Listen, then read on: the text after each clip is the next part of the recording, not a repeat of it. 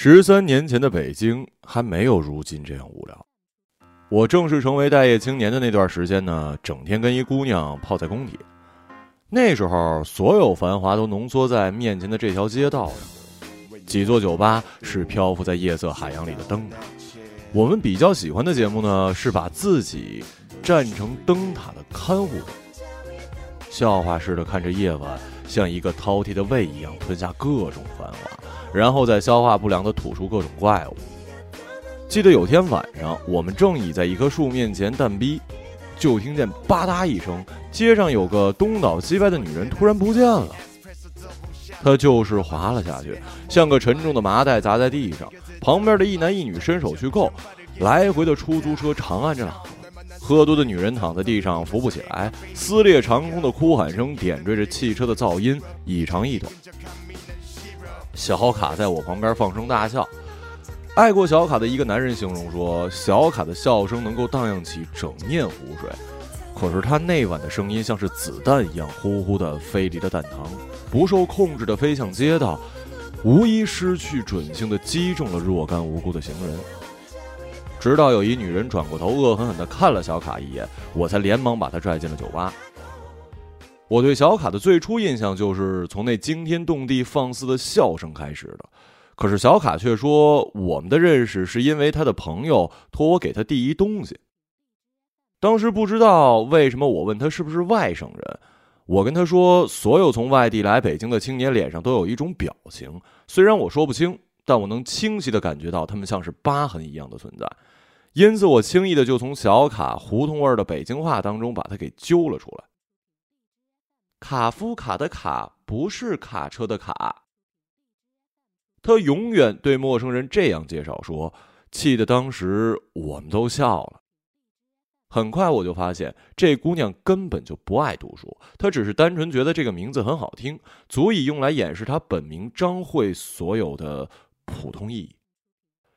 描述小卡必须得记住她的脚步声，那是一种干脆的、不带任何迟疑的脚步。它不仅不慢，而且着它的主人显然很擅长，也长期喜欢穿高跟鞋，足以把它运用到正好在地板上敲出音乐一般悦耳而非嘈杂的声响。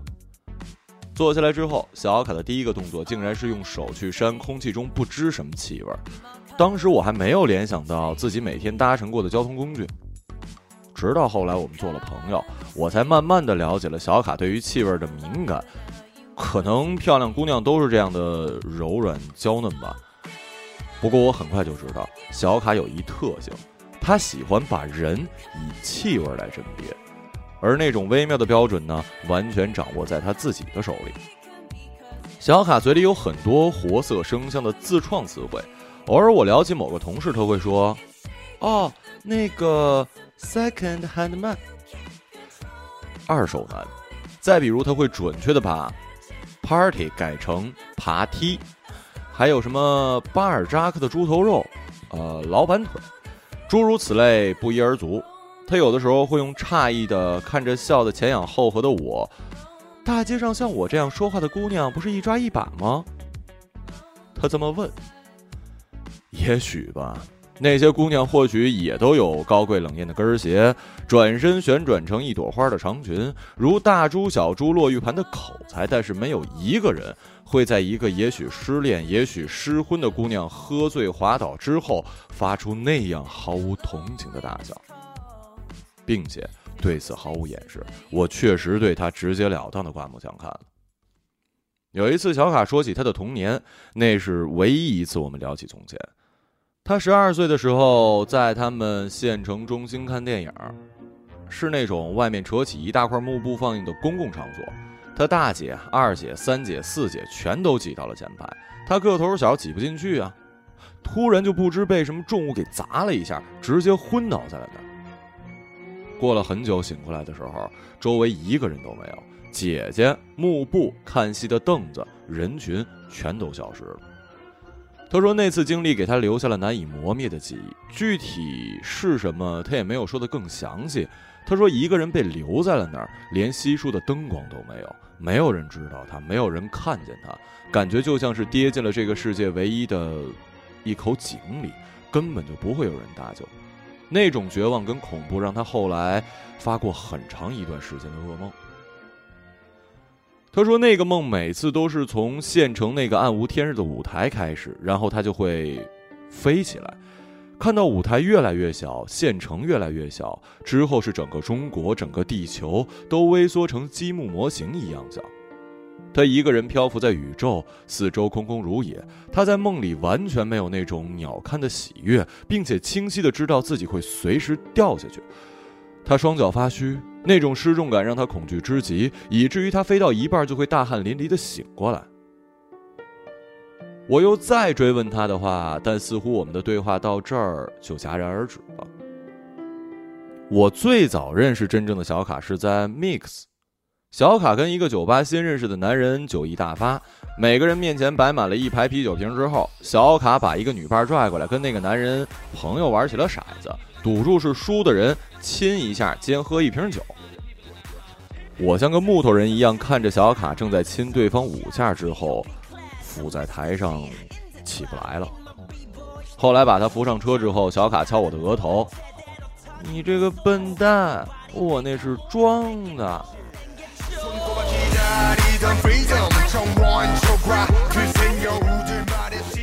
那个晚上，我陪着小卡坐到天亮，他像是梦呓，又像是在跟我说话。我才知道，公司那个大肚子的副总，隔壁公司那个喜欢穿紧身牛仔裤的年轻帅哥，我有限的世界几乎所有认识的男人，原来全部排在小卡的名单里。小卡对待这个世界的方法简单直接。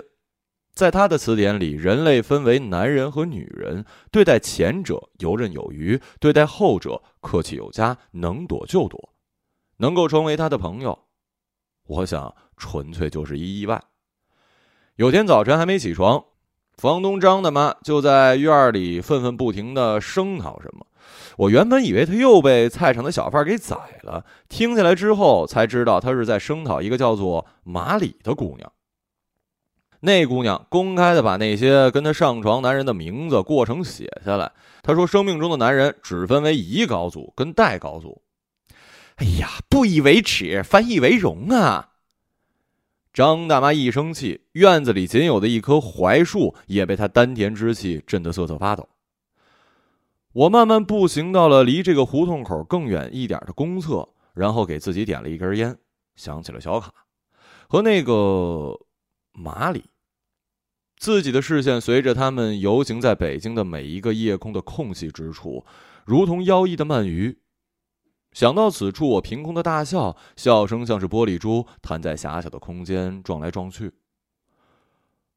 两千年四月三十号那天是我的第十三次面试，满大街跑着一种黄色的面包车，比出租车便宜，只是得碰运气。运气不好，上面也许刚刚拉完海鲜做生意，一股浓密的腐烂带鱼味儿和屁味儿，像是重型炸弹在你面前轰炸爆裂。就是这样一辆臭鱼烂虾似的面包车，把我运到了大陆面前。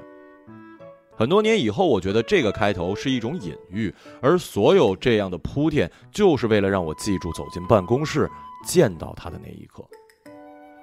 不知出于什么原因，在上千份的简历里，大陆一眼就看中了我的。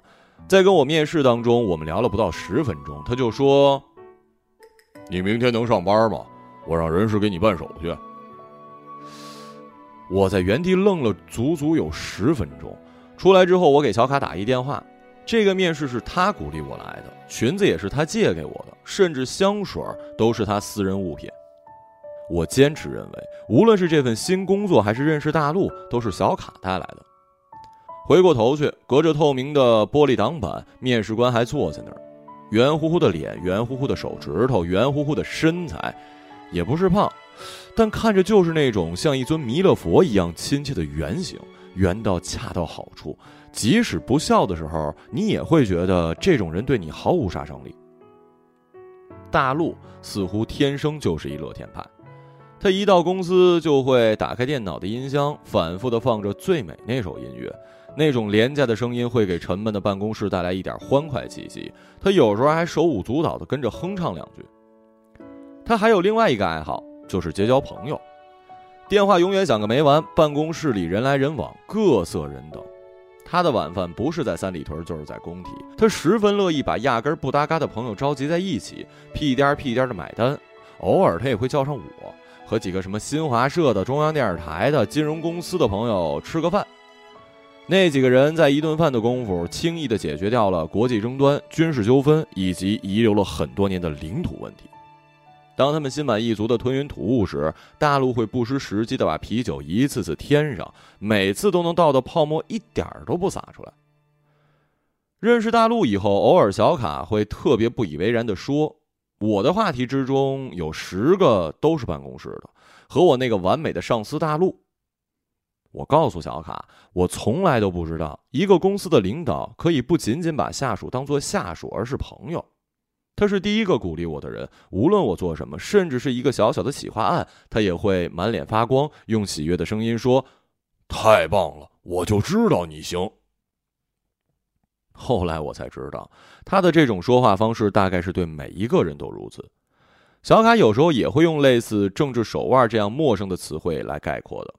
他说：“一个公司永远不要尝试跟你的上司交朋友，只是对于一个刚刚在北京立足的人来说。”这些细节难免意义重大。他是我来北京之后第一个真正意义上的朋友，而大陆则是我来北京之后真正意义上的同事。记得有一次工作完毕，错过了最后一班地铁，黑暗之中的街道显得漫长而孤寂。我不知道自己能不能等到出租车，我不知不觉的就拨通了他的电话。电话那头的声音略带了一些疏远跟陌生。甚至是公事公办，和那个在办公室里圆融的他截然不同，也就迅速的跟他说了再见。还有一次下班之后，在电梯里遇到了他们夫妻俩，跟办公桌上的照片一样。他老婆看上去低眉顺眼，我停下脚和他们打招呼，然后开始聊起了工作的事儿。他也开始高谈阔论的说起了他对工作的想法，也没注意到他老婆先行离开。更没有留意他的手机响了四五次，终于听见他陪着笑脸：“哦，好了好了好了，我这就回家。”三个月之后，在他的鼓励跟介绍之下，我很快离开了这家公司。辞职的那天，他站在电梯口，一直对我挥手，挥到电梯快合上，在那狭小的夹缝还能看见他的手。我搬到了新公司配备的宿舍，穿着紧身 A 字裙，出没在配备五部电梯的写字楼，偶尔会跟着小卡的屁股后面去家新开的酒吧。更多的时候，我在为自己新的工作而打拼，忙到极点的时候呢，几个月也见不上小卡一面，更别说是大陆了。于是，我们约定的那顿告别饭，慢慢的变得遥遥无期。我跟他终于像是两辆南辕北辙的列车，渐行渐远了。零二年，我又跳槽到了一家新单位，周围那么多的人在忙着打拼，忙着恋爱，忙着结婚生子，忙着从我们相遇的舞台上迅速的淡出。那天，我买了一本城市画报，随意的翻开一页，上面有一篇对香港十大杰出青年黄真真的采访。此女年纪轻轻就获得了纽约国际独立电影展最佳国际电影大奖。她这么说：“我感到最最寂寞的时候，就是我最最快乐的时候。”竟找不到一个人能与我分享。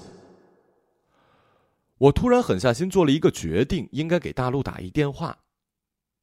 我把手机掏出来看了很久，却又觉得真是打通了，应该跟他说什么呢？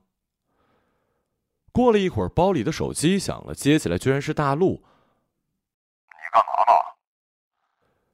接下来没多久，小卡长的像一个世纪的出差结束。那段时间，什么饭局和聚会都会拉着我。他在那儿高谈阔论，我看他高谈阔论；他在那儿眉飞色舞，我在那儿看他眉飞色舞。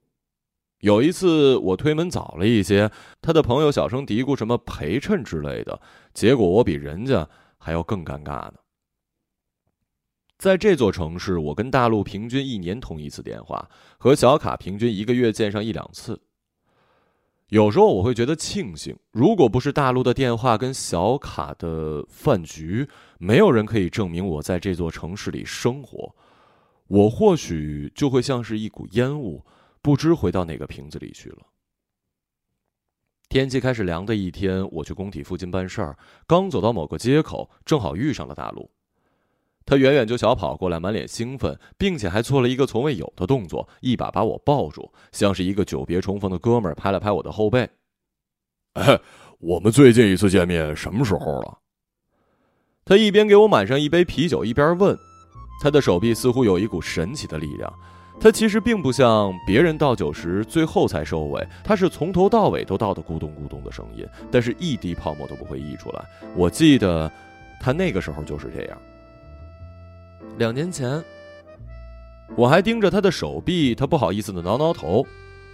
我就知道你们那个时候就取笑我是做过 bartender，呃，还别说，从那家公司刚出来的时候，我还真想开个酒吧。现在经济形势这么好，开个饭馆了、酒吧了，应该不错。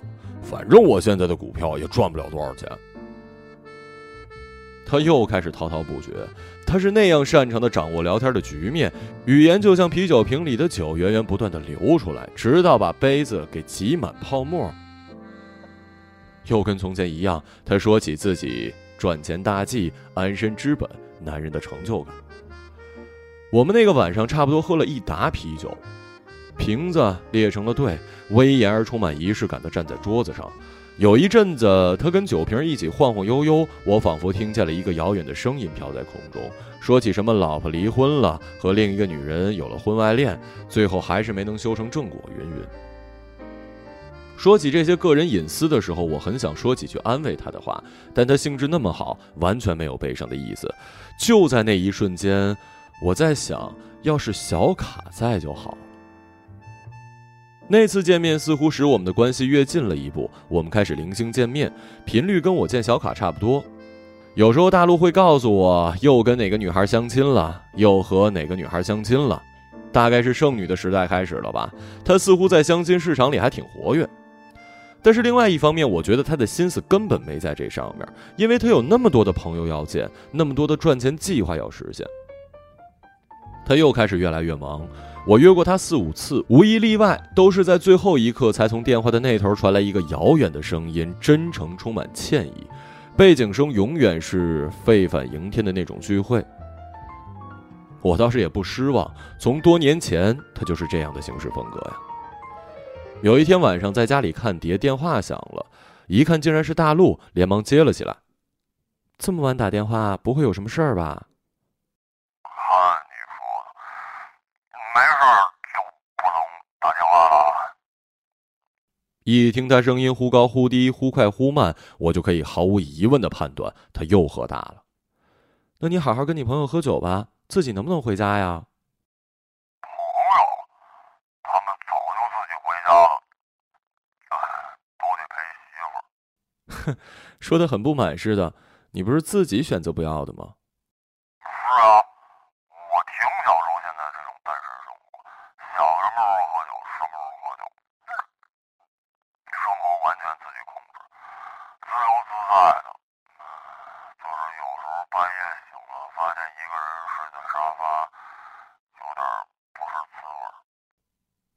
可以去睡床啊。那张床是双人的。我们的话题也就截断在了这尴尬的双人床里。后来他嘻嘻哈哈说了什么，我完全不记得了。第二天醒过来，我在想，大陆竟然会在半夜三更打来电话，就连他也会觉得孤独吗？那段时间我们见得很密。有天，大陆经过我们公司附近，就又约着去西单吃了一简餐。远远的看着他走过来，其实他个子不算高，但是肩膀很宽。尽管整个人看上去圆圆的，但是他的头发剪得干净利落，没有那些不修边幅的男人样。电视上曾经有过一句话来形容，是那种想把头埋在他下巴的类型。说话的时候，他的眼睛发亮。那些朋友的趣事儿、赚钱的事儿，所有平平淡淡的事儿，从他嘴里讲出来，仿佛变成了一件妙趣横生的事儿。你有想过自己的将来吗？怎么突然说起这个问题了？你知道，我已经买了三套房了，但这对于我来说压根儿就不算什么。我周围的有个朋友，房子多的自己都忘了几套，还有一朋友现在身价上千万了。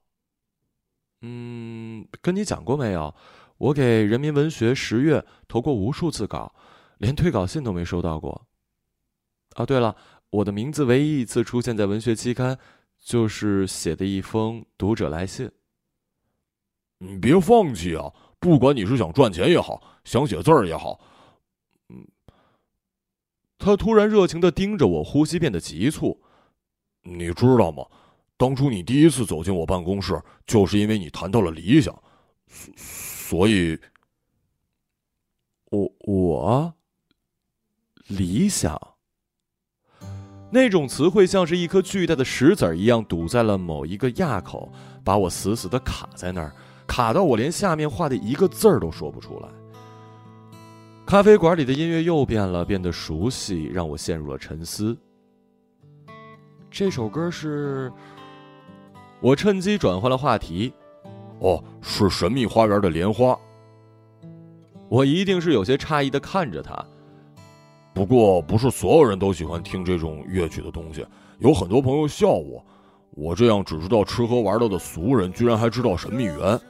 我觉得有些人眼中，我就快和那些市侩的暴发户没什么区别了。也不会啊，你自己喜欢就好。其实我对音乐一窍不通的，懂又如何？不懂又如何呀？以前我读大学的时候，崇拜过披头士跟崔健，留过长发，组过乐队，学过吉他，写过歌。那个时候，我们在学校舞台上一出现，下面全是女生尖叫。我实在是无法把长发飘飘的白衣少年跟面前的这个人画上等号，恐怕我的笑让他变得很尴尬，谈话几乎是戛然而止。我有些后悔，急忙补了一句：“看得出来，你身上有艺术家的气质。”你别取笑我了，我现在就想赚钱。我知道钱好，但有那么好吗？我和你不一样啊，你一个女孩，将来大不了嫁人。我如果不赚点钱，在这个社会上唯一的存在感都没了。所以你就是为了钱而赚钱，并不是为了什么生活更舒适，什么豪宅名车。嗯，不怕别人说我现实，我也就剩下赚钱这点爱好了。有时候压力真的是大，跟客户喝的胃都快吐空了。你上次跟我提过卡夫卡，好像大学的时候也读过一两篇。他有个小说叫《变形记》。讲的是有一个人某天早上起来，发现自己变成了昆虫。我就在想，我这样的生活状态，有天会不会也变异了？变成什么呀？我也不知道。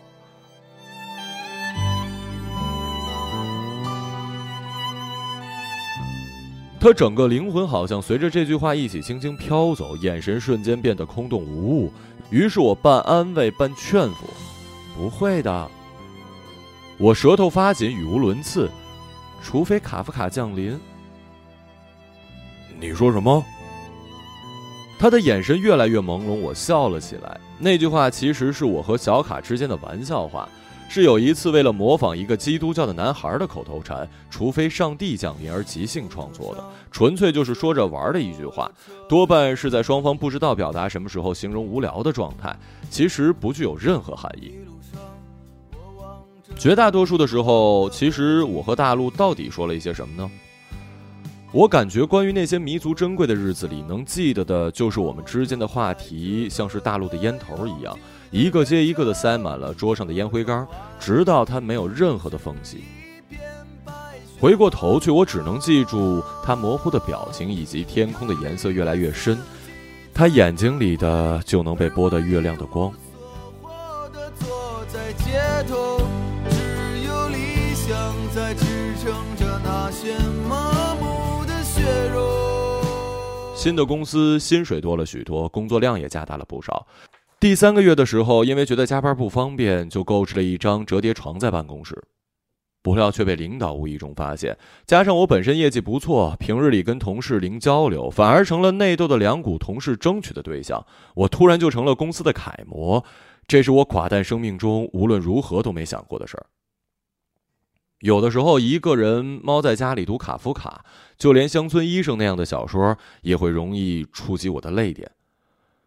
那个时候，我也拍着自己的肩膀说：“朋友，放松点你还有大把的时间，为什么不像小卡一样我行我素、肆无忌惮呢？”于是，在卡夫卡没有降临的那些时刻，我也会换上衣服，像小卡一样，嘴里叼根烟，在北京的夜里，把高跟鞋踩出高高低低的音符。但是我没有一个人去酒吧的习惯，我有的时候步行到那条街上，坐在某一棵大树的石头上，把自己做成一块海边的礁石，看着眼前许许多多如同欢快的鱼一样游来游去。往常那多半是小卡的位置，他纤细的手指拿烟的姿势漂亮极了，许多时候我都能把那儿想象成是一只展翅欲飞的白鹤。你快看那个木屐，哎呀，就是正缓缓朝我们开过来那辆奥迪跑车。不俗啊，奥迪也有跑车，还这么好看。他妈的，这个母鸡长成那样，娘娘腔似的，一看就是个小太监，还开这么好的车，肯定是家里的。他那么年轻，鬼才买得起呢。随着辆车的增多，小卡成了一辆名车鉴别器，法拉利、兰博基尼、玛莎拉蒂，一串中文的、西文的、中西文的名词如同咒语一般从他的嘴里滚落。他似乎从不聊他工作这部分的事儿。我不清楚小卡在公司里做什么。有一次晚上吃完饭，去还他的碟，偌大的办公室空无一人，他高跟鞋散落在办公室旁。披头散发的赶着一个方案。喏，他头也不抬，好像我是一送快递的。你放那儿就行了。他脸上的妆有一些花，黑眼圈有些重，更显得两个眼睛跟猫一样的亮。小卡永远都是对我招之即来，挥之即去，时不常就在我的视野里消失了，也不容分说。在这一点上，他还真是跟大陆如出一辙。我只能想象，那时候他也一定是手忙脚乱，在为自己的生计而打拼。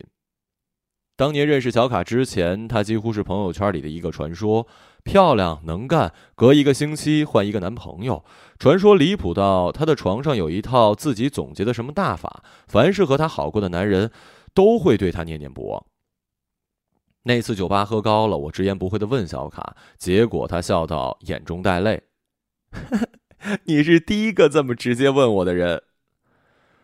不知道是不是从那天开始，千杯不醉的小卡和千杯不倒的我成了朋友。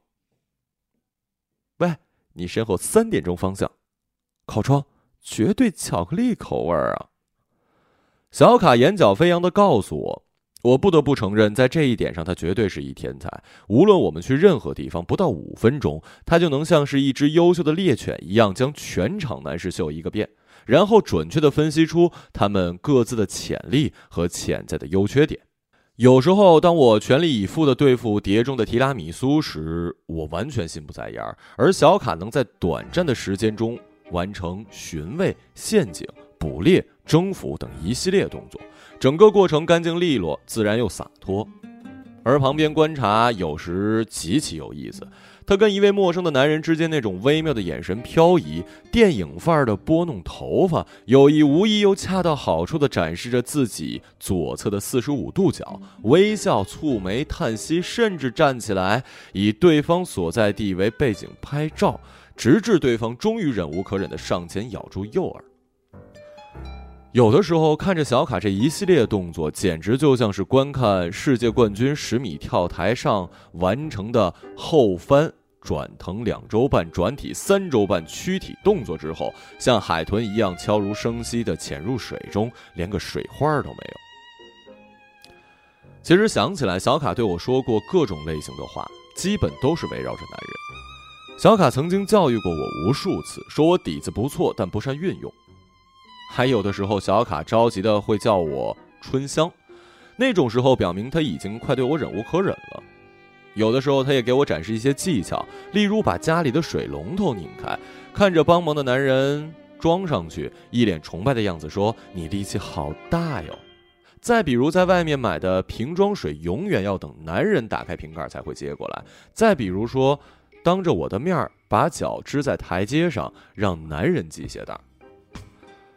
我也不是完全没受他的影响，难得一次跟大陆的朋友出去吃饭。坐在主位的大概是一个什么政府官员吧。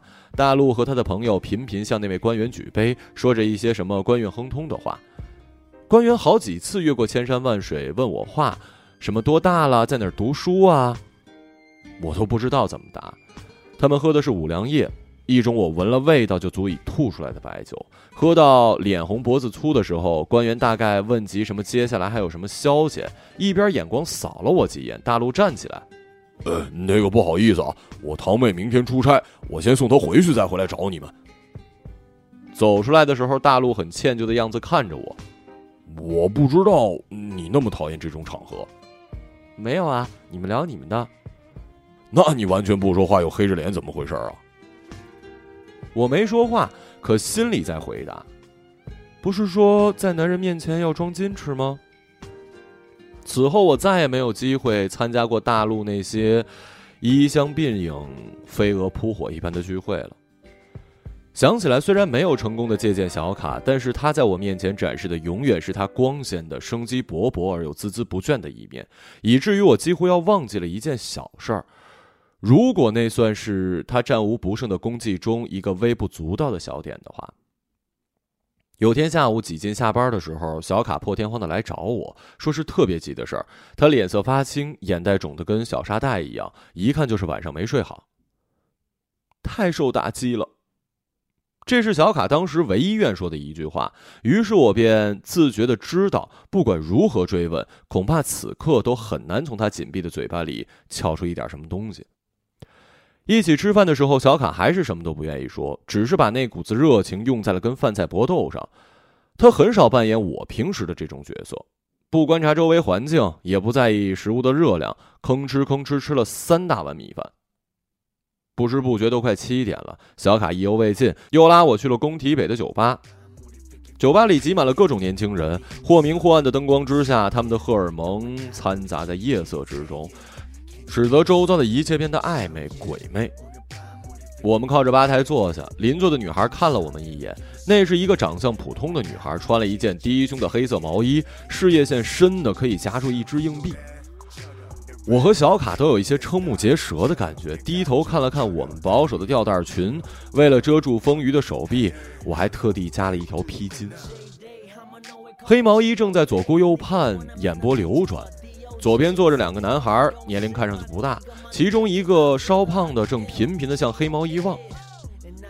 终于，黑毛衣好像不经意地走向胖子。酒吧太吵，听不清他们说什么。只见两人有一些眉飞色舞的耳语。胖子欣然地买了两杯酒。小卡用手捅了捅我。我帮他们算了一下时间，不到五分钟。总之，这个世界就是这样。所谓的男欢女爱，就是四处撒网，速战速决。他打了一响指。看样子，小卡终于愿意打开话匣子，但是第一句话就让我震惊：我失恋了，是一个捉弄我的玩笑吗？小卡，我的年龄不适合玩这种游戏了，是真的。他脸上显露出一种沮丧，这表情就像北京的蓝天一样稀少。你还记得我们隔壁公司那个市场副总监吗？啊，就是你以前一直没看上过的小屁孩啊。你不是说送你都不要吗？情况发生了变化呀！他的声音软下去，显然并不想表明是什么样的变化。我更加诧异，你们公司的总经理追你都没追上，你不是说看不上个头在一米七五以下的男人吗？小卡难得的沉默，过了一会儿，他仿佛拿不准该不该告诉我，很艰难的开口。而且他跟我们公司的前台好上了。突然，他的脸上滴下了一滴泪，他开始哭，如此的突然让人措手不及。看到这个在情场上战无不胜的姑娘哭得像一个小孩儿，明显就是因为没有抢到一个原本就不喜欢的玩具，真是让人觉得又好笑又莫名的凄凉。别忘了，你说过你们公司前台平均每三个月换一次，他一走，谁还会记得他们短暂的情缘啊？是啊，估计他们也就是孤男寡女，干柴烈火。他就像是一个溺水的人，抓住了我抛给他的救生圈，转而破涕为笑。当时小卡身边坐着一男孩，也不知道是不是单身，很快就凑上来跟他套词。没多久，小卡扭过头冲我眨眨眼睛，意味深长的在我耳边说了一句话：“青瓜的味道。”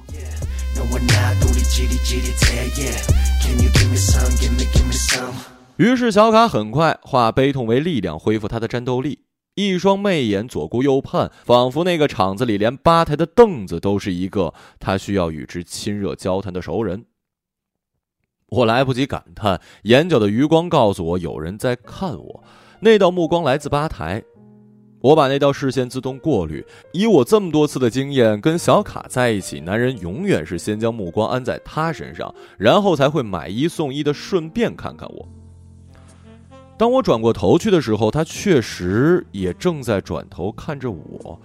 有时我偶尔会考虑自己在别人眼中到底会是什么样。照镜子的时候，确实会因为跟里面的形象太熟悉而无从辨别。我只觉得自己应该感激父母赠予我端正的五官跟面容。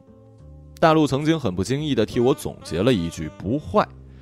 因此，我一直在想，自己就应该是那种世俗的厕所脸，就是你在一群人群中迅速的找出来，向他询问关于厕所的方向。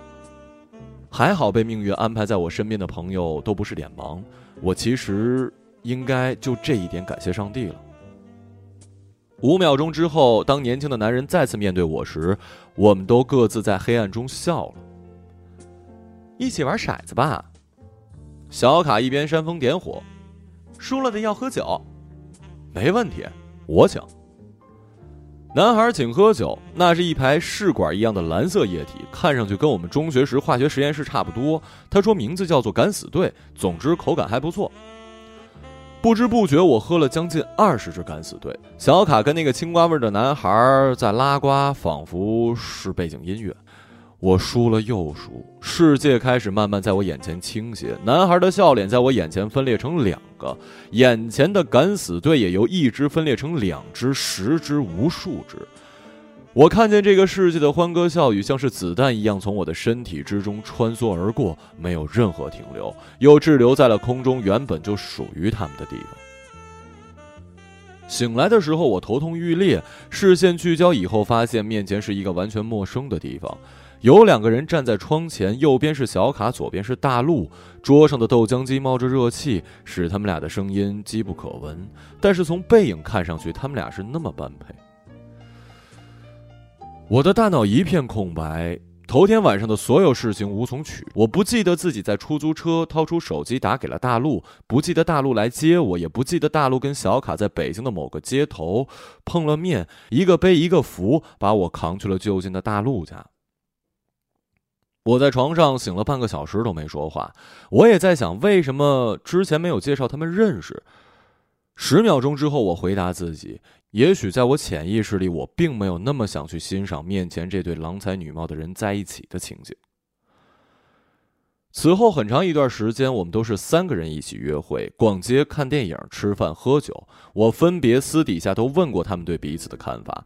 小卡有一次半开玩笑半认真的说：“无公害。”白菜味儿，但说到底，他们都有相似的回绝理由。我们太像了，不太合适。尤其是大陆那种表情，就像是被蝎子蛰了。我却总觉得他们俩之间隐隐有一种说不出的默契。有的时候，我们坐在某一个地方不说话，大陆抬起头，小卡也抬起头，他们的目光空中相遇，同时做一个漂亮的回旋，再双双飞回各自的跑道。无论如何，大陆也保持着对一个漂亮女人的正常审美。有的时候在街上遇到有男人盯着小卡，他也会得意的抬起下巴，故意靠得离小卡近一点。还有的时候，他并不那么安分的眼神会在小卡的超短裙下面的大腿上划来划去。他们确实有许多相似之处，比如爱迟到。至于小卡，那是为了一种范儿；至于大陆，却是稀里糊涂。这种相同。也延续了方向感。有一次，我们约了北海一酒吧，我坐在那儿百般无聊的等了俩小时。先是小卡到了，发现大陆没到，说了一声靠。之后我上了洗手间，小卡接到大陆询问方向的电话。再等到第三个小时时，我察觉不对，拿起电话正想拨，发现外面大雨瓢泼。小卡说：“呀，不会因为下雨放我们鸽子吧？”说话的时候，大陆狼狈不堪的从酒吧的小门摸进来，全身淋得像是从水里捞出来一样。原来大陆过了一个石拱门小桥，往东一转，进一条小胡同就对了。但是小卡跟他说的方向是向右，这种指法完全没有顾及到大陆是由北京往南，而非由南往北，生生把大陆指向了一条截然相反。关于他们俩相似的方向感，一天一夜说不完。小卡只要在北京迷路，总是第一时间给我打电话；而大陆开了几年的车，在 GPS 的带领下，也能开到死胡同里去。我原本只愿意做一个静默的观察者，而现在我是城市道路的指引者，酒吧、饭店的先驱，以及空白的气氛填补者。显然，我最喜欢的角色只是在大家都不愿意说话的时候，跟他们讲讲故事。有时候是转述某位小说家的，有时候也混淆我自己的。或许对于每一个有写作欲望的人来说，这都是一种无法抵抗的诱惑。而唯独这个时候，那么能说会道的大陆才会停下，眼睛一眨不眨的盯着我，就好像洞悉了我的这个秘密。之后，大陆消失了一段时间，打他电话不接也不回，短信也没下文儿。但是因为他的性格如此，我们也都忙，也就由着他了。大陆再出现的时候，把我吓了一跳。他跑到我们公司楼下大堂等我，皮肤晒得像是黑炭，人精瘦的眼睛分外有神，没有理我看习惯了的那种寸头，整个人完全不一样了。走，咱吃饭去。他完全不解释消失的这段时间干嘛去了，连个过渡都没有，拽着我胳膊就走。吃饭的时候，小卡因为加班没赶过来。他坐下来喝到第三瓶啤酒的时候，终于打开了话匣子，跟我聊起了滑翔伞。所以这段时间你是去山上玩滑翔伞了？我看着他，服务员拿来一烟灰缸，他却抽了半支，直接把它掐了。你没玩过就不知道滑翔伞多刺激啊！哥哥，你也是三十岁的人了，追求什么刺激啊？我们选择的这家湘菜馆呢，位于工体北门。许许多多漂亮姑娘，流水线一样的炸鸡一样，源源不断的涌上来，一个接一个，让人难以辨别。他常常停下来看一眼，再接着说。我突然想起，在他消失之前，他交往过的几个女朋友，她们长得都是那么相似，无一不拥有充气娃娃一样的面孔和超短裙下长直的大腿。哎，对了，小美呢？那是他上次带来的那个美的惊人的女朋友的名字。小美是谁啊？他疑惑的看着我。大陆其实基本上不会把他的那些形形色色的妞带到我们的饭局上，只是那些妞们无一例外的都喜欢随机抽查那类的把戏。大陆也就任由他们随机的出现在我们的面前，而通常情况下呢，小卡不在，看见我的妞们就会暗松一口气了。而我隐隐约约也知道，大陆对女人其实没有原则跟底线，也没有任何的抵抗力。他的两辆车就是这样消失了呀。这个晚上，我分明有一些不胜酒力，才第八瓶。我突然觉得面前的大陆就是小卡，和我最喜欢的日本动漫《乱马二分之一》一样。他们两个只是同一个人的两个化身罢了。哎，说回滑翔伞怎么样？拜托，有什么好说的？我做过一篇滑翔伞的报道，不就是在山坡上奔跑起飞，在空中遨游，与山野对话吗？和白云握手。我背诵着资料上的原文，大陆笑嘻嘻的看着我。只是，你胆儿真大，我一想到失重的感觉就双腿发软。上次去香港迪士尼，我连过山车都不敢坐。白白浪费了机会。嗯，没试过你不会知道，那是为了找回一种感觉。什么感觉啊？他停下来看着我，拿起桌上的牙签，迅速的扎了我一下。哎，看看你，多敏感！哎，这不是贬义啊，我是真心羡慕你。我没说话。他今天喝酒的速度快了点平时我们都是一口一口的。但是刚才他已经自己干了好几瓶了。怎么说呢？我知道这是一种和这个世界上完全不合拍的病，甚至没有人会把它当做一种病。你自己基本上也不会。嗯，有的时候半夜起床，坐起来抽一根烟，听到外面的那些汽车的声、树叶的声，所有声音都遥远的不行。你不会明白的。离婚之后，我突然发现，所有的感觉跟情绪跟蜕皮一样从身上褪去，我对什么都没感觉了，你知道吗？不管是吃饭、玩、女人、爱情，一切，我想很费力的去记住那些各种各样的悲喜忧愁。我担心有一天他们会永远的从我身体里逃得无影无踪，而我有一天会变成了一个没有感觉跟知觉的怪物。我把手伸过去，轻轻的放在他的背上。他过去许多次一喝多了就会趴在那儿，也不抬头看我们，将整个背朝向世界，那副样子也像是一只委屈的小猫，在蜷缩的姿势之中寻求安全感。我并不确定这次他要表达什么。除非卡夫卡降临，他嘟囔着，把脸伏在了桌上摊开的双手上。北京的夜晚渐渐凉了，那凉是丝丝的贴在皮肤上的凉。二零零三年前后，那一年的时间，天天都过得很慢，喝来喝去也喝不到天亮。那也是我生命中喝酒喝得最厉害的时候。任何一家酒吧的酒保都笑容可掬，能够迅速的调出甘美香醇的鸡尾酒。越喝夜晚就越甜美宜人，冒着泡的啤酒就像是放了罂粟壳一样，让人欲罢不能。擦肩而过的男人微笑的牙齿会在黑夜里发出柔和的白光，女人的裙子也像是彩虹一样，使人心情愉悦。几乎每隔个一两天就会跟大陆还有小卡约在一起杀向工体。他们俩有一特别奇怪的习惯，每次要约着出来玩，都会把电话打到我这儿，然后表达相同的意思，把那个谁也叫着一起吧，就好像谁主动约了谁，就会失去了谁的骄傲。有天晚上，我们并没有如往常一样喝到酒吧打烊，我们只是差不多喝了一轮，小卡就吵着要走，出来以后又不知道去哪儿，就只好漫无目的的走在路上。我们像是疯子一样开始唱着各种各样的歌，从雪绒花到发如雪，从将爱到那些花，逮着什么唱什么。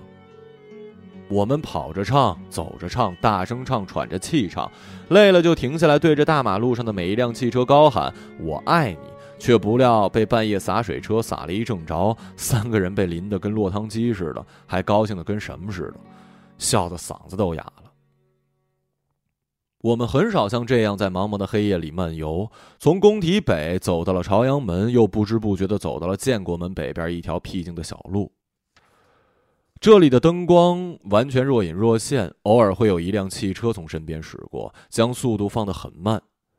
车灯照过的地方，可以看见轮胎在碾过一层麻麻的白色东西，是葵花。北京大街小巷都是这种树。那一刻，踩着那些软软的花地毯，我们都静默着，唯恐一个多余的字会干扰了这种难得的宁静。突然，微微的风吹的葵花纷纷的落下，它们成群结队的飘落，就连飘落在空中的姿态都是那样的妩媚，却又有一些轻手轻脚。无数个一刹那，他们仿佛会在空中静止，试探一下，找到最美的姿态，然后再缓缓的退出舞台。小卡扶起一朵肩膀上的葵花，淡淡的夜色在他的脸庞上投下一层薄薄的光，他看上去美极了。我想伸手去够那些灯，他却笑话我喝多了。才没有，你看过《了不起的盖茨比》吗？里面的盖茨比就是这样伸手去够他心爱的黛西的。说着话，那些灯光好像真的完全漂浮在了海面，远处的那些极其遥远的彼岸，怎么够都够不着，更加使人看不清他的脸。然后不知为什么，小卡从鼻腔里冷冷的哼了一声嘚瑟。我冲进洗手间的时候，听到短信，我想多半是小卡告诉我平安到达之类的。躺在床上想拿起来看一看，果然是小卡，但是。发给大陆的显然发错了，发到了我这儿。大陆，一会儿是去你那儿还是来我这儿啊？我盯着屏幕看了一会儿，突然觉得身心疲惫，就把它删了睡觉。一个月之后，大陆发来求助短信，我正在敢死队的床上，大陆问我认不认识协和医院什么医生，说他爸需要床位，我赶紧打发掉了这个完全不对路的家伙，费了九牛二虎之力四处打探，终于联系上回电话的时候，他却没接。过了三天，他回了我短信，说他爸昨天晚上走了。我不知道他会有多难过。我曾经听他说，他是单亲爸爸养大的，他从前一心赚钱，就是为了让他爸有一个安乐的晚年。我跟小卡商量着去他家乡看看他，打他电话根本就打不通，到最后索性就是停机了。去他的住处呢，原来那间公寓早就卖给了别人。那个时候我才发现我对大陆一无所知，除了安静的躺在我手机上的十一个号码，我不知道他走过什么路，不知道他爱过什么人，不知道他受过什么伤，也不知道他喝过多少酒。春去冬来，一年很快过去，除了一两场可有可无的一夜情，我没有什么特别的故事可以交代的。小卡倒是谈了一场又一场的恋爱，每一场都是那么有声有色。我们俩总是开玩笑说，大概谈恋爱这种事儿是有限额的，他把我的限额都给用了。那一年快结束的时候，小卡居然遇上了一个美国人，就把自己闪电般的嫁去了美国，走的匆忙，居然没有跟我告。走的匆忙，居然没有跟我告别。他走了一年之后，我才知道，原来他在丽思卡尔顿办过一场小型婚礼，请的全都是高端大气的各界人士。北京越发的无聊了。有一次吹沙尘暴，整个城市都被封存进了一个喘不过气的笼子，偶尔出个远门，三四个小时堵在路上不在话下，常常是需要提前三个星期。鼓起勇气约好朋友，结果在路上的烦躁跟焦点会轻易的把这三个星期的向往全部破坏掉。我开始去游泳，戴上游泳帽和游泳镜，钻进水里。这里没有一个人认识我，也没有一个人需要应酬跟打招呼。我有时候在空荡荡的水池睁开眼睛，这是另外一个世界，跟工体的酒吧街没什么区别。他们同样一世独立。却都和现代世界办公楼衣食住行红男绿女隔着一层似透明却又混沌的间隔。你在这个世界穿行自由自在，你可以选择看或者不看别人，起点和终点无非就在那儿，一目了然。你不管怎样费力出发，终点都和所有人相同，区别只是你选择什么样的泳姿而已。一个星期六的早上，泳池边坐着一个穿着比基尼的姑娘，皮肤白皙，腰脚消瘦，在和某一个泳道的游泳人说话的时候，姿态像极了小卡。我不由得多看了他几眼。是你。结果游玩的时候，他上来拍我，是我的中学同学，热情的邀约我下个周末参加一个极有意思的聚会。我想想也没什么事儿，也就答应了。到约定的那天，我早早起了床，洗了澡，洗了头，还按照我同学的吩咐撒了一点香水。其实那也是有一次在地摊儿，因为找不开零钱，别人顺手扔给我的。结果上车的时候，觉得自己快被这种陌生的味道给熏坏了。果然是一个大场面，很多穿着漂漂亮亮的姑娘，还有一些帅气的小伙子，三三两两站在大门口聊天，或者呢是在等人。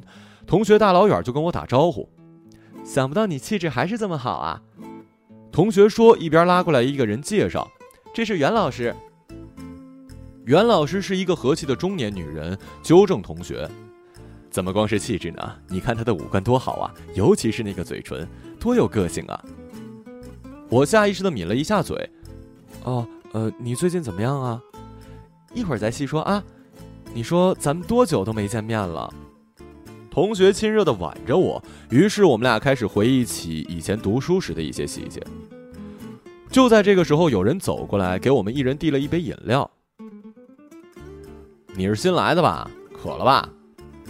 环顾四周，来北京这么久，自己也就参加过公司的几个新年 party，千篇一律，小团体聚会，扭捏的表演，枯燥的掌声，单调的菜品。而这个地方有很多亲切的笑脸，我每次转头都有陌生人给予微笑。越来越多的人加入进来，说说笑笑。无论我说话还是不说话，都有笑声，像纸絮一样的随时塞满我周围的空气。你现在拼死拼活，也就才赚个四五千吧？同学问他，然后自顾自地说：“你这样赚钱太辛苦了，想不想月入过十万啊？”我想自己已经睁大了眼睛，正想问问题，有人已经走上了主席台，大家安静下来。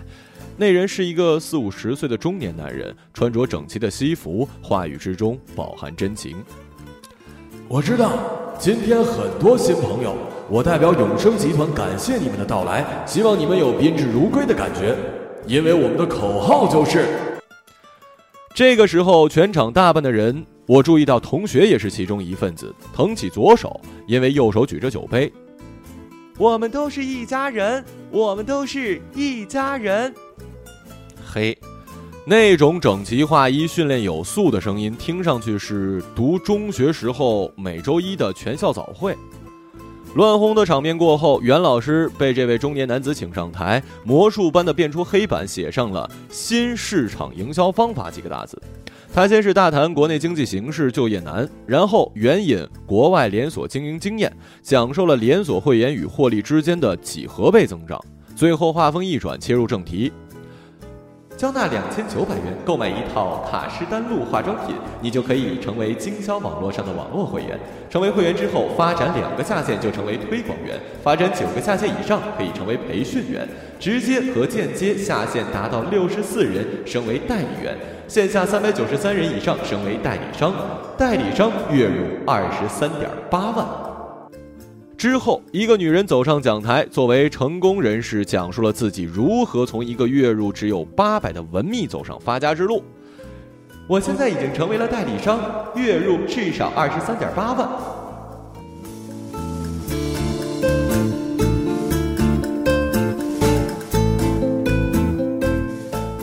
二十三点八万，下面一片欢呼，全场都沸腾了。同学不失时机的凑到我面前，脸上犹带着激动之后的一抹红晕。明天跟我一起参加培训吧。我没回答。半个小时之后，我找了个借口，带着一堆的呃清洗用品，怕是两年都用不完，醉醺醺的回到了酒店门口。然后，我居然遇到了大陆。没错，那就是大陆。他穿着西服，没系领带，圆乎乎的样子像个吉祥物，站在那儿一直笑眯眯的看着我，就像有时候他消失一段时间又来找我的表情。只是他不说话，似乎要等着我先打招呼。你个王八蛋，你去哪儿了？消失这么久啊！我不由分说的一拳捶在他身上，他笑了笑，居然没接话。天哪，我必须得告诉你，这辈子只有和你才能在北京这么大的城市偶遇两次。你说这是不是一种缘分啊？我摇着他的肩，声音响亮到我听见了回音。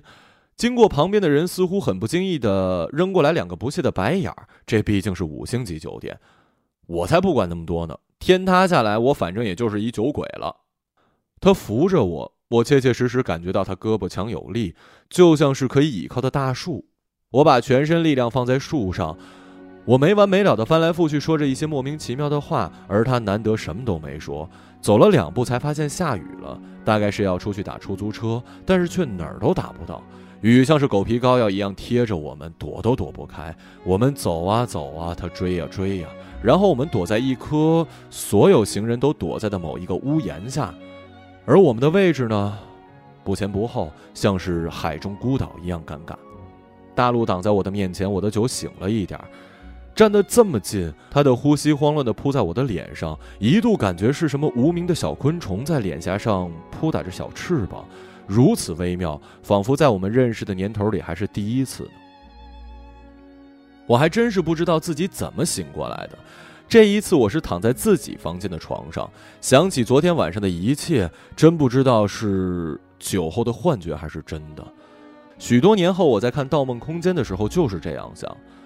为什么当时在我们之间没有一个可以鉴别真假的陀螺呢？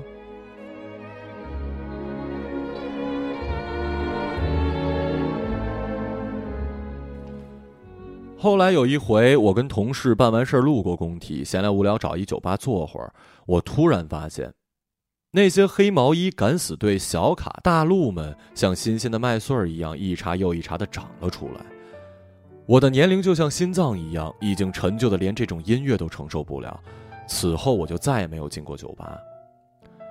我的工作越来越繁忙，难免有一些应酬。我的同事都会一律告诉对方说我酒精过敏。有天晚上半夜做完方案，在家里放碟，有个美国佬在屏幕上很窝心的谈论着自己最大的梦想，就是我想要的不过是能有一个人这么抱着我，对我说什么事情都会好起来。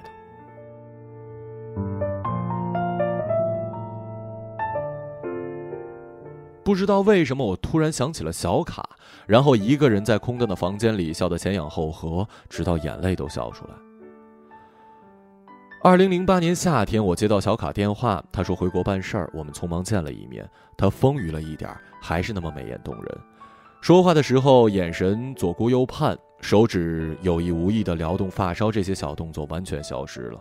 我盯着他。其实这些细节不足以改变一个人的样貌跟气质，只是不知道为什么总觉得有什么地方不一样了。我们先是东扯西扯，像所有多年未见的老朋友一样说起彼此的近况、公司生活，然后我们俩就突然停下来了。不可避免的，我们聊到了大陆。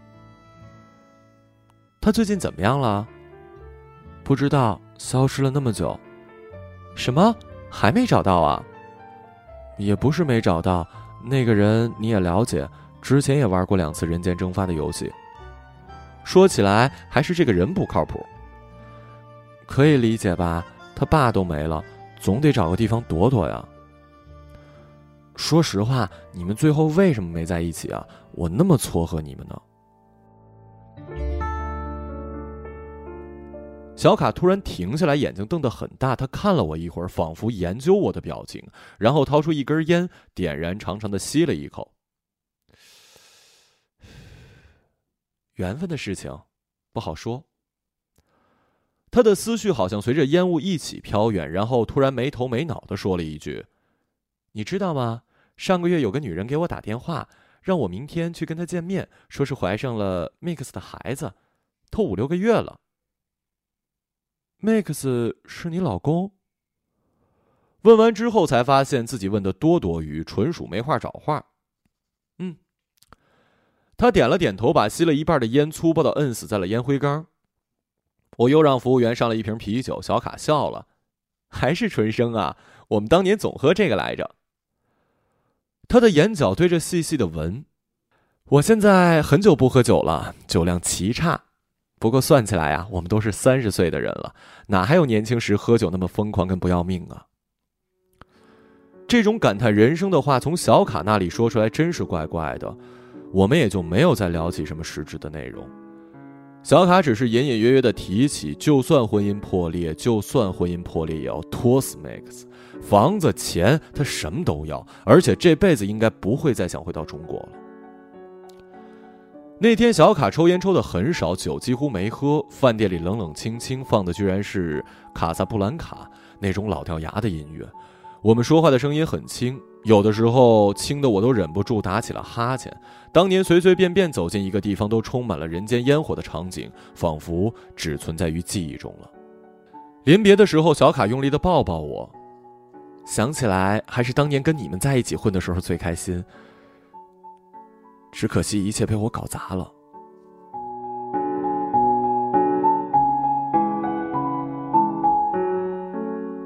他的眼圈有一些发红，酒精让我的反应有些迟钝。说起来，我也是很多年没有找到可以跟我一起喝酒的人了。可我还没有来得及追问，小卡就一阵风似的上了出租车，消失在了茫茫车海。凝视着他的背影，我突然想起他有什么地方不一样了。那就是他不再穿着那种趾高气扬的高跟鞋，取而代之的是一双看上去舒适却毫无设计感的平跟鞋。小卡给我留下了一个谜。那天晚上我回到家，想把当年写下的一些日记碎片整理一下，兴许能找到被我忽略的线索。可是找来找去，电脑硬盘居然什么痕迹都没有。最诡异的时候，我这个时候才发现，无论是大陆还是小卡，我们之间连一张合影都没有。我们彼此之间没有在任何人的生命中留下任何的痕迹。过了一个星期，我突然收到了一个没头没尾的陌生邮件，那个语气倒很像是小卡。他在信里说：“对不起，是我搞砸了一切，去找他吧，哪怕你会继续让我嫉妒。”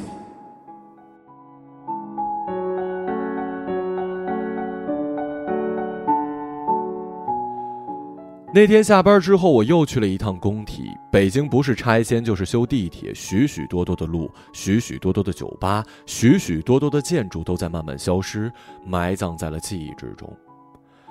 这条路，而这条路却从未变样。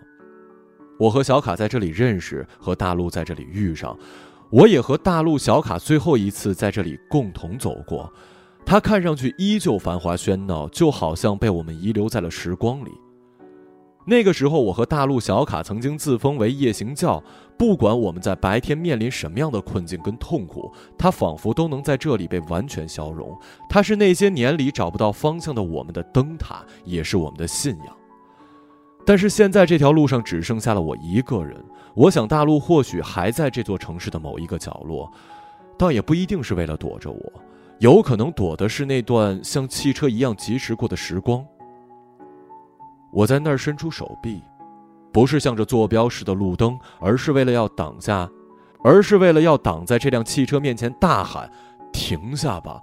我想要它停下来，我想要再仔细的看看大陆，看看我们曾经美好的、干涩的，却一再错过的爱情。